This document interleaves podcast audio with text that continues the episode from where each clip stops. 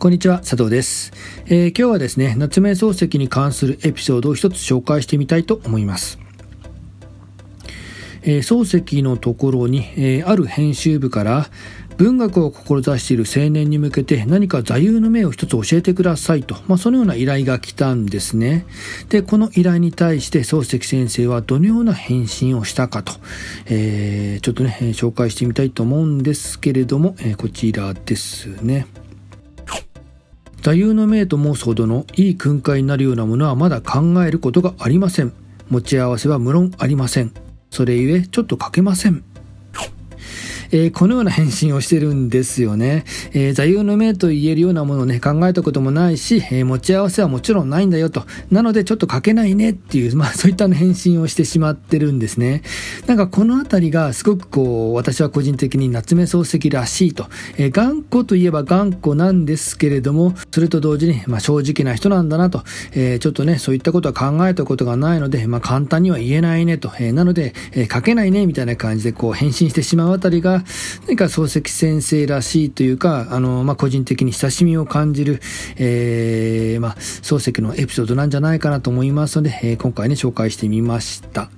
え個人的に想像してみますと、おそらく漱石は、え若いうちは、えそういったね、あの指針といいますか、何かのアドバイスというか、まあ、そういったものをあの気にせず、えどんどん自分が気になったことを、えいいなと思ったことをどんどん書いていって挑戦していった方がいいんだよと、まあ、そんなことをね、言いたかったんじゃないかなと。え、まあ、夏目漱石は芥川龍之介と久米正雄に宛てた手紙の中で、周りは気にしないで、えずんずん進みなさいといったようなね、手紙も書いていたりしますけれども、え、あんまりそういった細かいことを気にしないで、とにかく自分が、自分たちがいいと思うもの、信じるものを進んでどんどん書いていけばいいんだよと、まあ、そういったのメッセージをね、伝えたかったのかななんてね、そんなことも個人的にちょっと深読みしてみたりもしました。えー、そしてですね、この返信が届いた編集部は、えー、どのように思ったんですかね、えー、漱石先生からこんな返信が来ましたと。えー、で、それに対して、うん、どうしようかねと思ったんだけれども、いいや、もうこのまま載せてしまえということでね、まあ、そのまま掲載してしまったっていうね、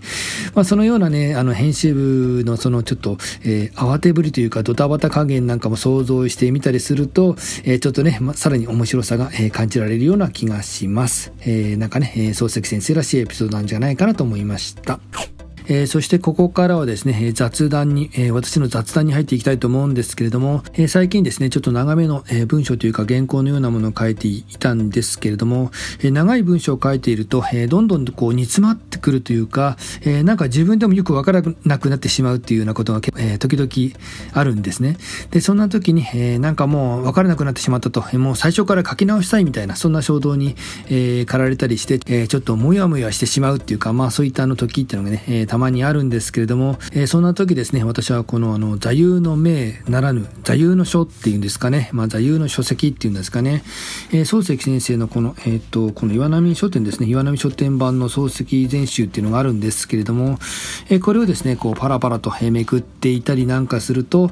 え、意外とね、え、何かちょっとしたヒントといいますか、なんかこう元気が出るというか励みになるというか、まあそういったあの言葉が見つかったりするので、え、私にとっての、え、座右の銘というか座右の書は、えー、漱石先生のこの漱石全集だということをね、今回紹介してみました。もしあの気になる方がいらっしゃったら、この漱石全集、えー、ぜひですね、こう手に取っていただいて、えー、パラパラとめくっていただきたいと。まあ、今回ご紹介した、えっ、ー、と、まあ、文章もですね、この漱石全集に収録されていますので、えー、気になった方は、えー、こちら、えー、手に取って、えー、ぜひ見てみてください。えー、このチャンネルをですね、このような感じで文学作品を通して考えるヒントや、えー、文豪に関する面白いエピソードなんかを紹介していきたいと思っています。え、今日はですね、夏目漱石に関するエピソードを一つ紹介してみました。今回の内容はこれで終了です。ありがとうございました。